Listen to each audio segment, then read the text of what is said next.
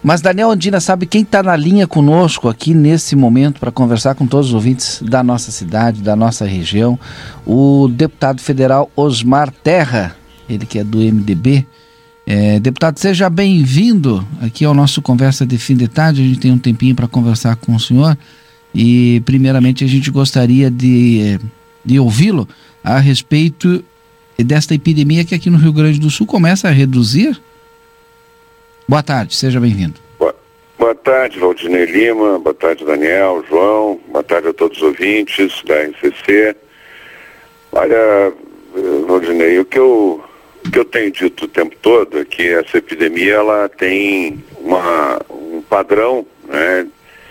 E além da crítica que eu faço à forma de tratamento que está sendo dada a essa epidemia, que é não tem, não tem impacto nenhum né, quarentena e o lockdown, só tem é, ajudado a destruir a, os empregos né, e, e, a renda dos mais pobres, né, não, não tem tido, não reduziu óbitos, né, nós estamos com 110 mil óbitos já no Brasil, é, com milhões de pessoas contaminadas, sem é, e, e, e, o lockdown e a quarentena não reduziram nada. Né? Então nós estamos realmente vivendo uma situação inédita, porque nunca, se foi, nunca foi feito isso, enfrentamento a epidemias. Eu enfrentei, eu fui secretário de saúde oito anos no estado, vocês lembram disso? Sim. Nós enfrentamos H1N1, né, e, não, e nunca, todas as epidemias, seguimos os padrões que tem todo o controle de epidemia, que é padrão de protocolo científico, de cuidados, distanciamento de um metro e pouco de uma pessoa para outra, lavar as mãos, usar máscara, né, tomar cuidados, cuidados básicos, né, e testagem, né, que é o que os países que deram certo, que reduziram a mortalidade, foi, foi o que eles fizeram. Quem trancou todo mundo em casa, que fechou loja, fechou tudo, teve uma, foi uma tragédia, né, como está acontecendo no Brasil também. Uhum. Então, eu tenho uma, uma, postura crítica em relação a isso. Agora, eu posso dizer que o padrão de, de evolução de uma epidemia, ele tem prazo para começar e terminar. Né? Como eu tinha dito já há um tempo atrás, nós tivemos o, no Brasil, no conjunto do país, somando todos os estados, nós tivemos um pico de, de contágio em, em, no final de abril. De lá para cá veio caindo, principalmente nos lugares onde teve a epidemia grande. Né? O Brasil teve formas, é, a, o vírus entrou em grande quantidade através de turistas, de pessoas que vieram é, fazer comércio, né? Na, ali através da Zona Franca de Manaus, através dos, das cidades turísticas do Nordeste, é, Rio e São Paulo. É por aí que entrou o Rio e o, e o vírus circulou ali já em novembro, dezembro, janeiro, fevereiro. O vírus já estava circulando, né? É, os, todos os indicativos que a gente tem é que em final de outubro ele já estava circulando na China e a partir dali se espalhou na Europa. E quando ele, ele atinge um determinado nível, volume de, de contágios, começa a epidemia. Né? A nossa ainda foi bombada pelo carnaval. Né? Então ela começa em março, principalmente na terceira semana de março, né? ela começa a aumentar e ela segue um padrão de 14 semanas, 13, 14 semanas, nos lugares onde teve epidemia importante.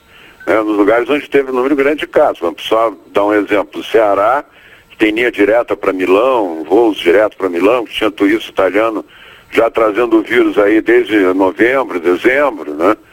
É, Ceará teve 8 mil, está com mais de 8 mil mortes, né? Em 8, com 8 milhões de habitantes. Né?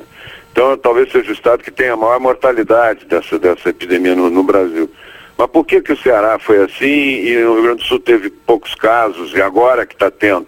Porque o vírus veio para o Rio Grande do Sul de, de de marginalmente, ele não veio, é, não desembarcou no Rio Grande do Sul como desembarcou no Ceará, através dos turistas, através é, do, do, contágio. Veio principalmente de forma secundária, inclusive através quando é, aumentou o contágio em São Paulo, aumentou o volume de vírus em São Paulo, começou a aumentar no sul, no centro-oeste, mas, mas uma quantidade relativamente pequena.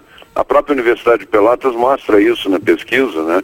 Que é a primeira pesquisa que ela faz para ver a, quantas pessoas teriam anticorpos do vírus já na população, ela, ela chega a 0,05%.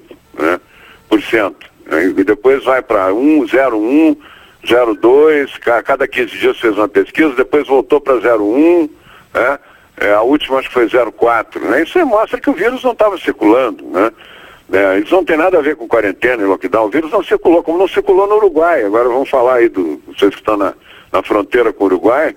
O Uruguai tem 30 e poucos óbitos, né? E tem um número pequeno de casos. É porque o vírus não chegou no Uruguai, né? Chegou pouco, né? Como chegou pouco no Paraguai, né? Então, o centro-oeste, Minas Gerais, centro-oeste e sul, o vírus circulou pouco. Com o frio do inverno, aumenta o contágio. Está aumentando o contágio e faz uma curva, aí faz um, um surto. Né? Não é um surto que vai ter a dimensão do surto lá do Ceará, de Recife, de Manaus, mas vai ser um surto que vai, vai cumprir uma curva, de, e está cumprindo. Já o, o pico desta curva nesse, nesse surto de inverno no sul, não é só no Rio Grande do Sul, no Paraná, Santa Catarina, Rio Grande do Sul, Mato Grosso do Sul, o pico já, já chegou no final de, de julho, né? E em agosto ele está descendo, está diminuindo. Pode ver que agora está começando a sair matérias mostrando a diminuição do atendimento, a demanda para atendimento, não só em hospital, mas como em ambulatório também, em emergências. Em Porto Alegre, nas cidades maiores, já está caindo a demanda. Inclusive o Hospital Conceição já está reativando a cirurgia lá, porque estava com tudo suspenso, né, a cirurgia eletiva, esperando a, que diminuísse a a, a demanda do, da, da Covid. Né? E, e isso está acontecendo, então, isso está acontecendo também em Curitiba, está acontecendo no Paraná, está acontecendo em Santa Catarina, está diminuindo o número de casos, começa a cair, é uma curva e, e, e, quando chega num, num, determinado momento desaparece o vírus. Uhum. É assim que as epidemias se comportam. Né? Deputado... E, e, os vírus estão fazendo isso independente da quarentena e do lockdown. O vírus está fazendo o contágio que ele tem que fazer e termina. E tem, vai terminar também, em poucas semanas termina aqui no sul também. Deputado federal Osmar Terra está conosco, o João Salles está aqui no estúdio, quer perguntar também. É, e o Daniel Andina participa conosco também lá da sua residência. João. É, boa tarde, deputado. Boa tarde, João. A minha pergunta é no sentido que o senhor citou 110 mil casos, né? Isso. Mas nós temos observado, e até comparando outras fontes de dado, como o portal da, da transparência dos cartórios naturais, Sim. que existe uma defasagem de números. Né? Uhum. E ela se dá de maneira bastante acentuada. Esses 110 mil casos, que são abastecidos pelas informações dos municípios, basicamente, Sim. eles não se traduzem em mesmos números quando nós vamos para o portal da transparência dos cartórios de, de registros naturais. O senhor tem algum entendimento nesse sentido? Tem alguma interpretação nesse sentido? O que possa estar acontecendo? Olha, é, a notificação ela é compulsória, né? Quando a pessoa tem que ela, ela é, morre por, por, por, uma causa determinada, é, é, no caso do Covid é compulsória a notificação né? para a saúde né? e para os cartórios também. Né? É, pessoa tem que saber, o cartório é notificado para sabendo que aquela pessoa ali, às vezes pode levar até um, uns dias, ter algum delay ali, algum atraso, mas ele, ele, ele ficar sabendo. Eu acredito que isso aí é, é, é a diferença em tempo de, de, de informação da, dos municípios. Os municípios têm que, os hospitais têm que comunicar imediatamente, né, inclusive ao cartório, né, mas pode vir a informação mais, mais lenta, não sei.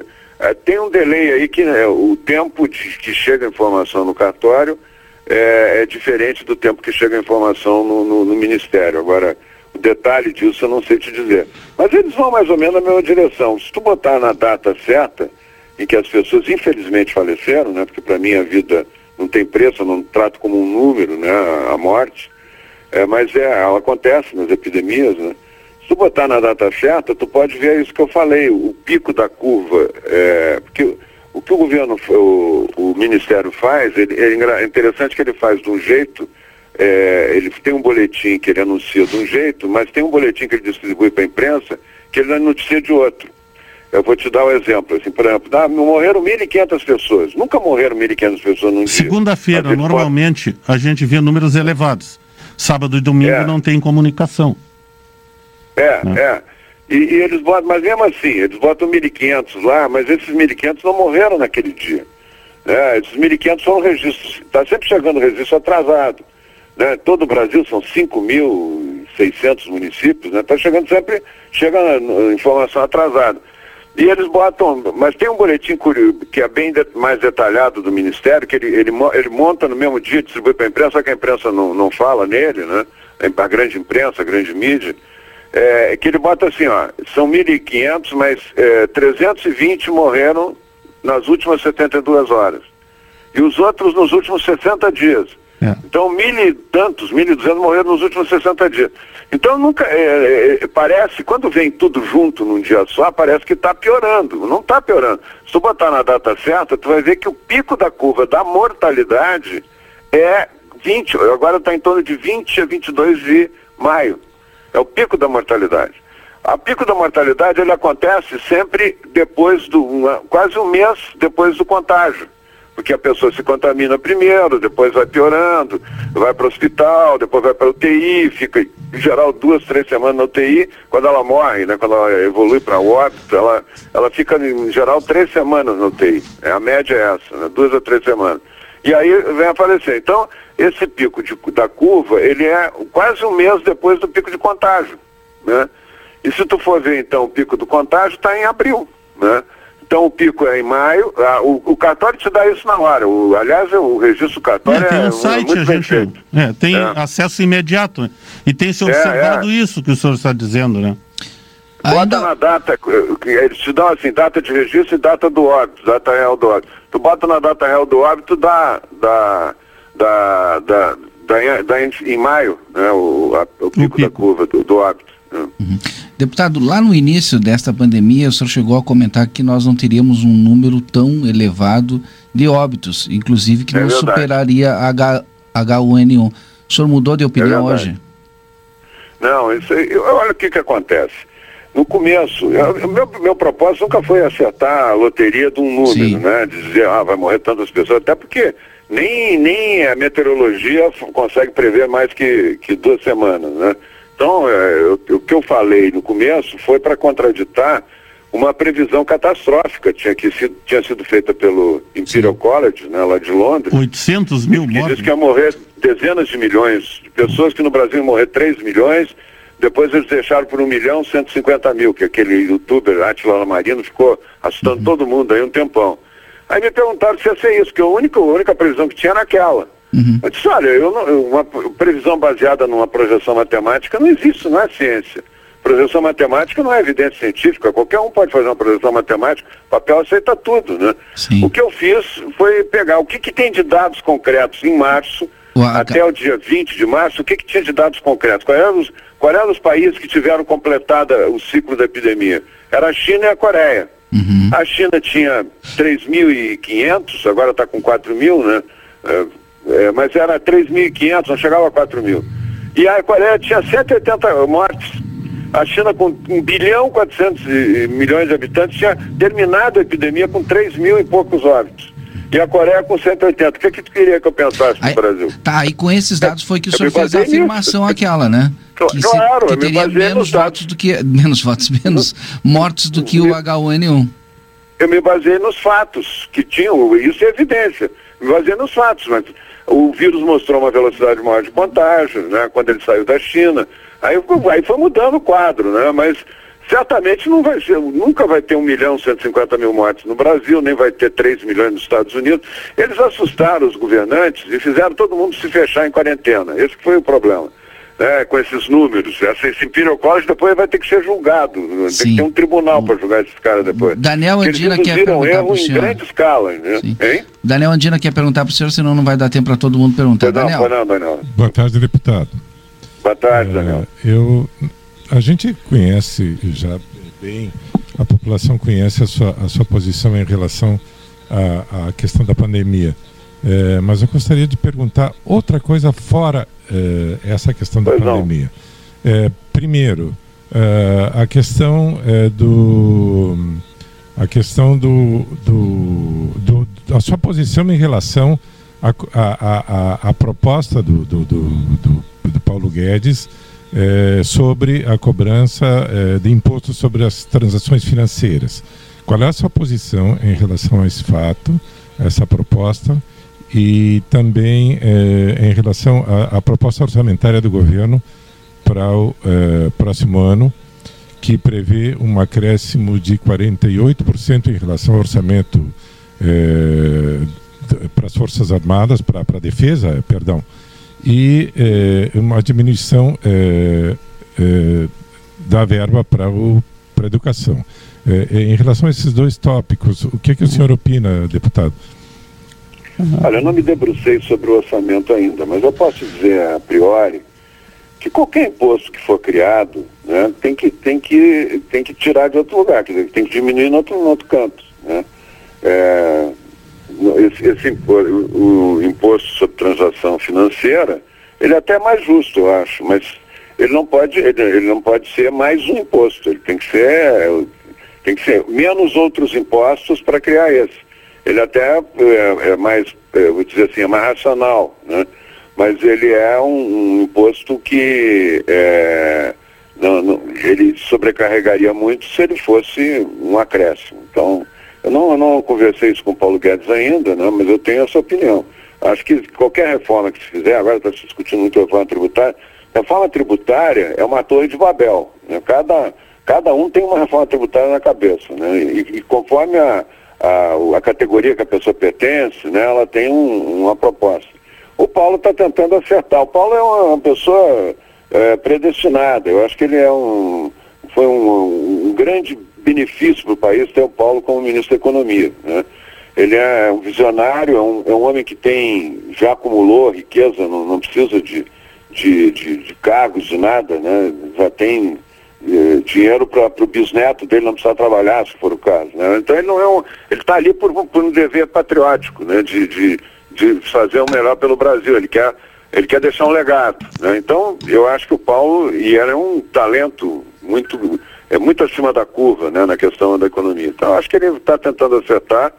Eu acho que essa questão da, da divisão do orçamento, acho que as Forças Armadas sempre foram um patinho feio nesses anos todos. Né? Eles sempre foram prejudicados. Né?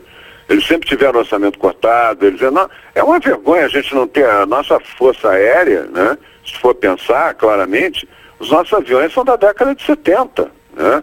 É, os, o, o que o Brasil tem de equipamentos militares, apesar de, do, do Exército trabalhar muito com recuperação de veículos e tal, são veículos que tendem a ficar obsoletos. Então, tem que, em algum momento, as suas armadas têm que ter um recurso maior, pelo menos para se equipar, para proteger a fronteira, para enfrentar a questão das drogas, o cartel das drogas, né? E uma série de questões aí que tem que ser enfrentadas e, e, e até para garantir a soberania nacional, né? Brasil tem, tem que ter uma força armada no mínimo de condições. Agora, se tirar isso da educação, tirar. Agora na saúde, por exemplo, vem, vem, um recurso que nunca foi colocado na história da saúde, né? Em poucos meses se colocou aí, acho que 200 e poucos bilhões aí para os municípios e para os estados enfrentarem a. a e a maioria nem está gastando, nem conseguiu gastar isso aí. Então eu acho que o governo está fazendo, está tentando acertar, né? Agora, como é que vai, de onde é que vai sair esse esse recurso, se vai ser da educação, aí tem que avaliar. Eu acho que a educação é a, é a, é a, é a pedra, é a chave do, do, do, do fim da desigualdade. É, aliás, eu acho que na epidemia também nunca, nunca deveriam ter fechado as escolas. Né? As crianças praticamente não pegam esse vírus, né? E é, é um, e é um atraso enorme né? de aprendizagem intelectual aí. É, uma gera, é, um, é um ano perdido e quase um prejuízo para uma geração inteira. Né? Em relação, em relação à, questão é, é, das, da, da, das, é, da Força Aérea, é, o, o, o, Brasil já começou a receber os aviões gripe, aqueles da, da Suécia. É, eles estão recebendo agora, né? Mas é. tu vê, quanto tempo ficaram sem comprar avião, né? Sem ter avião? Foram décadas, né? Todas as forças aéreas aí dos países vizinhos, a Colômbia tem um exército, uma força aérea maior que a nossa, né? É, a Venezuela, não sei, mas deve ter alguma coisa parecida, porque eles, eles entregaram o governo todo para os militares, né? Para corrupção, né? Então, é, mas tem muita gente lá. Né? Então, o Brasil tem que ter um mínimo, até para ser respeitado, ele tem que ter um mínimo de poder de fogo. Se, até aquela história, né? Se queres a paz, né, te prepara para a guerra. Te, tu tem que ter um mínimo de, de estrutura para enfrentar um inimigo, né? Que, que queira te, te afrontar ou, ou que queira ocupar algum espaço, né? Então, é, e principalmente eu acho que a Armada tem um papel importantíssimo na proteção da fronteira para o tráfico de drogas, que é o pior problema que nós temos. Né? É o pior problema disparado que nós temos, é crônico, né? Fora, fora essas coisas lá, como é, a epidemia, que é um, é um problema agudo que vai e, e termina, mas o problema que tem que se mantém aí ao longo do tempo que está destruindo a nossa juventude são as drogas. Né? Bom, obrigado, deputado federal Osmar Terra, participando aqui conosco no Conversa de Fim de Tarde. Muito obrigado. Eu que agradeço. Um grande abraço e estou sempre à disposição de vocês.